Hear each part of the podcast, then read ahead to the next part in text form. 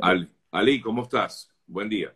Buenos días, Sergio. ¿Cómo estás? ¿Todo bien? Bien, hermano. Gracias por permitirme conversar contigo y así poder, eh, bueno, hablar un poco acerca de esta designación realizada como tal en el día de ayer o juramentación realizada en el día de ayer.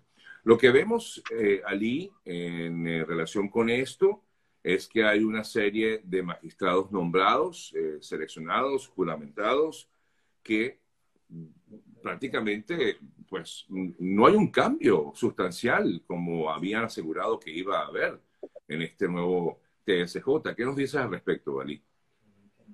Sí, realmente eh, esta, esta designación superó nuestras peores expectativas en la medida en que esperábamos que hubiese algunos eh, magistrados reelectos, pero no fueron algunos, fueron dos, es decir, el 60% del nuevo tribunal en realidad es del mismo antiguo tribunal, por lo cual pues llamarlo nuevo es un eufemismo.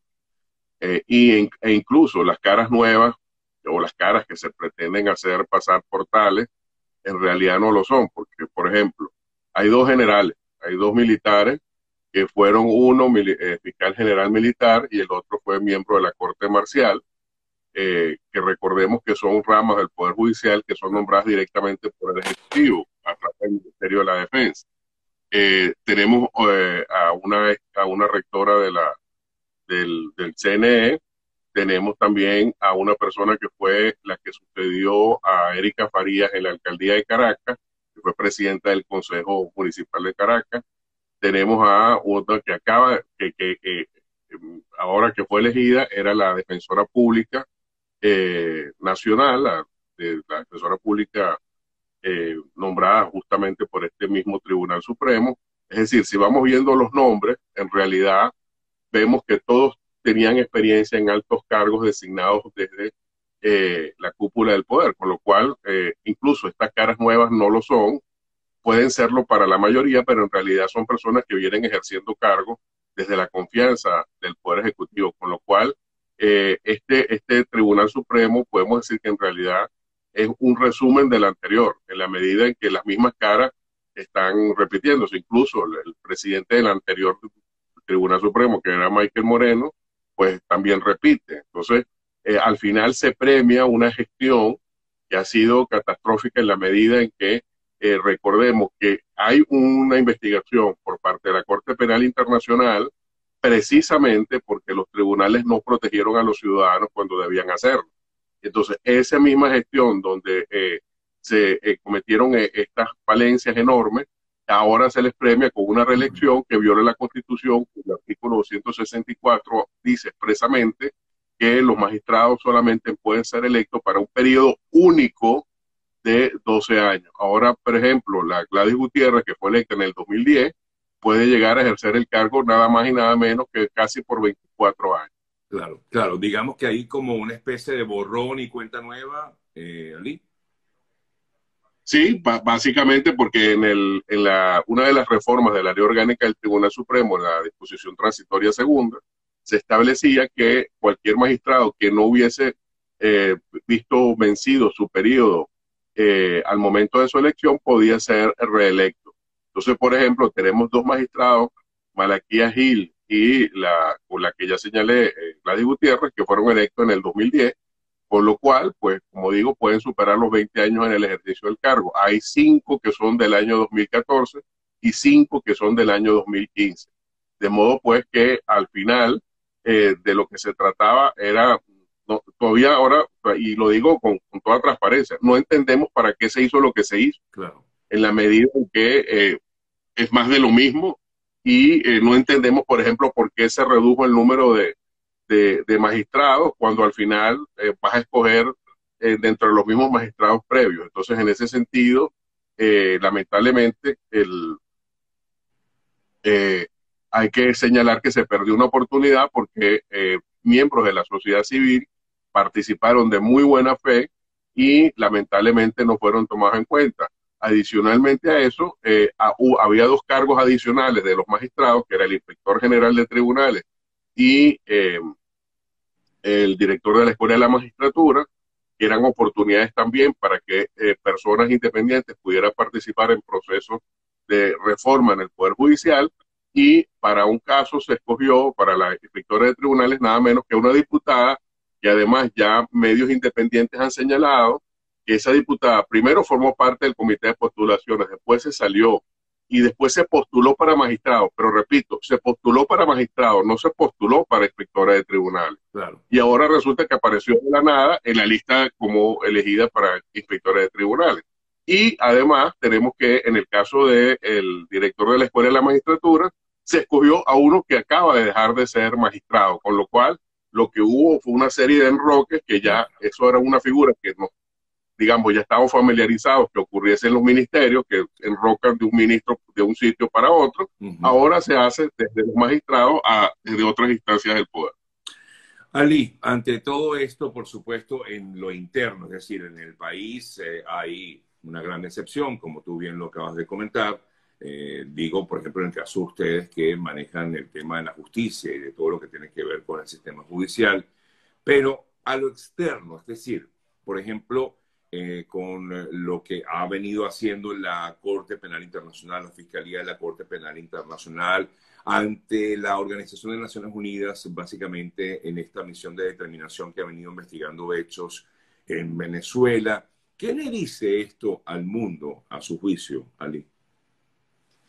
Bueno, creo que el mensaje es claro, que no se tiene confianza para renovar a las instancias judiciales ni siquiera no se tiene confianza entre los propios liderazgos emergentes del PSV, porque eh, como vemos, la elección se hizo entre gente ya conocida que ya ejercía cargo, con lo cual no ni siquiera se está dando la oportunidad a nuevas generaciones de, personas que están eh, vinculadas al oficialismo para que pudieran hacer, aunque sea un cambio de cara, que no de estrategia, no de política, pero al menos de cara pero ni siquiera se optó por esa opción, sino que se buscó la seguridad de los que ya han eh, ejercido este tipo de cargos. Entonces, en ese sentido, creo que han eh, prevalecido las eh, lealtades políticas por encima de las conveniencias del país. Y en este caso, yo quisiera recordar que la función del Tribunal Supremo, la principal función es ser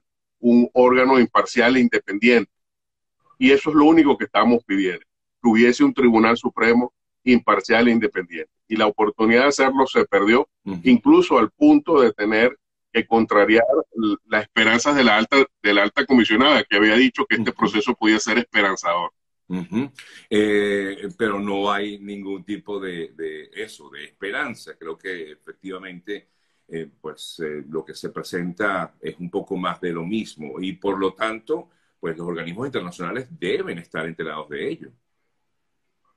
Así es, recordemos que la misión de determinación de hechos que tú lo acabas de mencionar, en su último informe señaló que el Poder Judicial era corresponsable de la Comisión de Crímenes de lesa humanidad. Eh, lamentablemente, a partir de hoy no podemos eh, decir que eso vaya a cambiar. Sí, eh, y por lo tanto, al pues no cambiar, las cosas van a seguir igual o peor desde el punto de vista de lo que significaría el ejercicio de, las funciones de los jueces en el país, en Venezuela. Así es. De hecho, es peor, porque ahora tenemos el mismo Tribunal Supremo, pero con un fraude a la Constitución, porque van a ejercer el cargo más allá de los 12 años. Con lo cual, ya de inicio, la situación ya ha empeorado. Eh, eh, es impactante eh, esto que, está ocurriendo y sobre todo con, cuando se está justamente por instalar eh, que lo hablamos la última vez que conversamos, la oficina de la Fiscalía de la Corte Penal Internacional en, en Venezuela. Eh, no sé, Ali, pareciera que no les importa.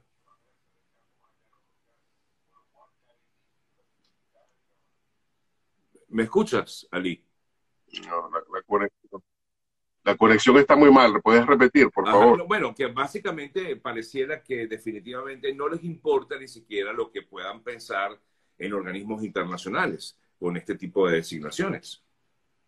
Sí, lamentablemente es así. Eh, pensábamos que eh, todo esto se hacía con la idea de verdad de hacer algún tipo de cambio, aunque sea formal, pero es que ni siquiera se llegó a eso. Eh, entonces, en este sentido, de verdad, yo lo digo con toda claridad, no entiendo para qué se hizo tanto proceso, tanto nuevos eh, elementos para, para que al final tuviéramos básicamente una versión resumida del anterior Tribunal Supremo. Bueno, eh, digamos es un poco para, para maquillar la situación y decir que efectivamente las cosas sí van a cambiar y por eso se hizo, después de tanto tiempo, eh, se trató en teoría de, de, hacer algunos cambios, pero al ver nombres eh, tan reconocidos en el ámbito chavista, porque son todos básicamente, no todos, pero digamos que, como bien decías, nada más que a repetir unos 12 magistrados eh, y hablas de un 60%, me comentabas, ¿no? Un 60% de... de, de... 60%, sí. y, además, y además un tema, en, la, en las salas clave, la sala político-administrativa, la sala constitucional, la mayoría es abrumadora. En el caso de la sala constitucional, todos son del oficialismo. De modo que, que, puede esperarse una sala constitucional donde no hay ni siquiera una voz disidente que pueda decir algo diferente. Todos son miembros del oficialismo. Entonces, lamentablemente, pues, eh, eh, ante esa perspectiva, podemos decir que en Venezuela sigue sin haber justicia. Exactamente. Ahora, eh, hay algunas personas que efectivamente sí surgen como nuevas y son eh, fueron presentadas por los partidos de oposición. ¿Qué pueden hacer esas personas allí ante esa mayoría oficialista? Bueno, uno de ellos entiendo que es el hermano de Bernabé Gutiérrez, y si esta persona hace lo que hace su hermano en la Asamblea Nacional, es decir, que nunca vote en contra del gobierno, pues no tenemos expectativas legítimas para pensar que esta persona en el Tribunal Supremo vaya a hacer algo diferente. Y en el otro, en el otro supuesto, eh, tengo entendido que está el, el, abogado Elías Vitar, eh, que está en la sala de casación social, eh, también en minoría. Entonces, la pregunta es, ¿qué, ¿qué, puede hacer un magistrado independiente cuando tiene 19 que no están comulgando con sus ideas? ¿Qué capacidad de cambio podría tener ese único magistrado, además en la sala de casación social, que no es precisamente la que más le preocupe al gobierno? No, y además que es la que eh, quizás eh, menos importancia tiene, como bien decía, básicamente la eh, sala político-administrativa o la sala constitucional son las de mayor fuerza y las que hacen verdaderos cambios en el sistema judicial en, nuestro país. Ali, gracias ¿sí? por este contacto y por darnos a conocer tu punto de vista con respecto a esto y bueno, nada, a seguir seguir batallando, Ali. Así es, hay que decir que sí, hay, que seguir las denuncias, hay que seguir señalando qué es lo que está mal. Y bueno, nada, la, ciudadanía exige que se siga levantando la voz para defender los derechos de las personas, independientemente que las instituciones no estén hechas para defender. Así es. Muchas gracias, Ali, por el contacto. Fuerte abrazo y feliz día.